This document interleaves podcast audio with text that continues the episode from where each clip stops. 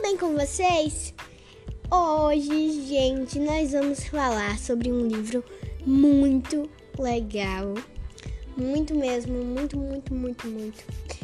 E este livro se chama Ela Nasceu Clarice, gente. Que livro maravilhoso. Ele é emocionante, é divertido, um pouco triste, mas, mas, mas é muito bom assim é, ver né, a história de, de, desse livro. Vou contar um pouquinho sobre este livro. Bom, gente, é, so, esse livro é sobre uma menina. Ela era pobre, uma família pobre. Ela tinha que é, que viver mesmo com a pobreza, mas nunca faltava alegria na casa dela, a família muito unida e tal. Até que um dia a mãe ela fugiu de casa, o avô morreu e o pai que cuidava dela, né, a única pessoa que cuidava dela, sofreu uma depressão por causa, né, desses, desses fatos. Então ela era muito sozinha. É, e ela teve que aprender a ficar bem com os livros. Bom, é, ela também, a história dela é o seguinte. Desde criança, ela gostava muito, muito, muito, muito de ler e muitos livros. Nossa, ela tinha muitos e muitos livros. De todos os tipos, de todos os tipos mesmo. Ela gostava muito. E ela era fã de uma escritora muito importante, que é Clarice Lispector.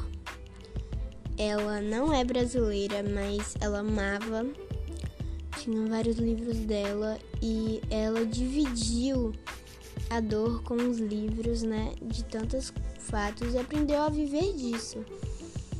Então a história é muito bonita, realmente, de uma menina, né, muito vamos dizer batalhadora, porque com tantos com tantos obstáculos na vida dela, né, ela conseguiu é, ficar bem, viver bem, livre com os livros.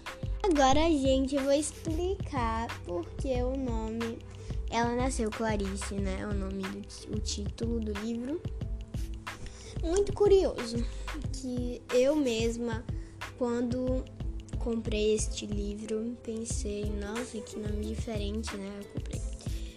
Um, ela nasceu Clarice Clarice, né? Clarice Lispector. É como se fosse ela nasceu de um jeito, sabe? É como se a gente tivesse dando um adjetivo para ela, um, um jeito. Que no caso seria o jeito Clarice. Então seria ela nasceu Clarice, ela nasceu do jeito Clarice, ou seja, ela nasceu de um jeito assim que ama livros, que é apaixonada pela literatura, que gosta muito de ler, né? É isso, ela gosta muito de ler. E na capa do livro, ela tem um lápis na mão, sorrindo, assim, de noite, vários prédios e ela fazendo um livro como se fosse um paraquedas, ela voando, né? A sensação que ela estava voando. Então é como a gente ela esse livro transmitisse um jeito de liberdade, sabe? Um jeito assim de se sentir libertada pelos livros, de dividir a dor com os livros. Isso é uma coisa muito bonita e triste ao mesmo tempo. Bonito por quê, Lara? Bonito porque a menina conseguiu, né, um obstáculo imenso na minha visão, é, que ela conseguiu superar as dores da vida dela com os livros, dividiu a dor com os livros.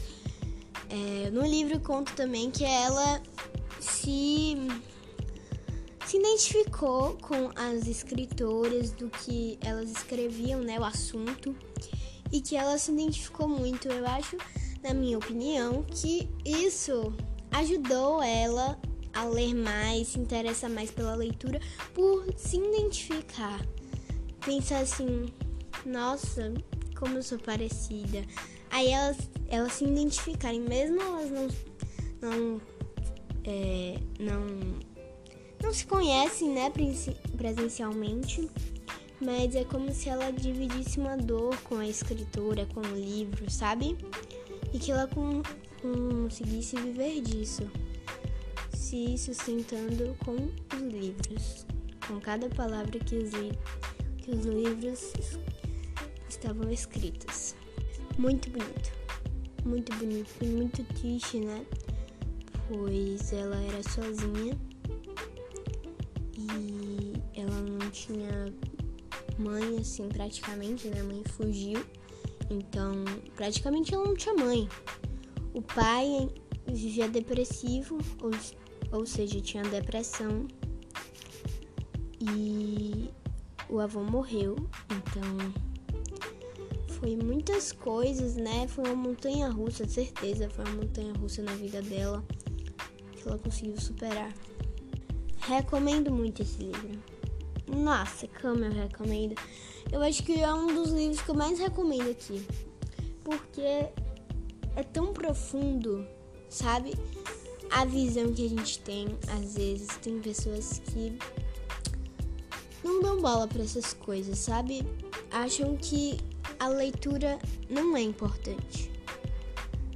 Assim, não estou julgando ninguém, só estou dizendo que a leitura é sim um meio comunicativo muito importante. É na leitura, é, é estudando que a gente aprende, que a gente consegue ser uma pessoa na vida, conseguir um emprego, trabalho, conseguir dinheiro para sobreviver. Então, isso tudo é muito importante. Ler é um meio de comunicação muito importante que muitas pessoas não têm. Muitas pessoas não conseguem ter livros para ler, não conseguem ter um ensino de qualidade.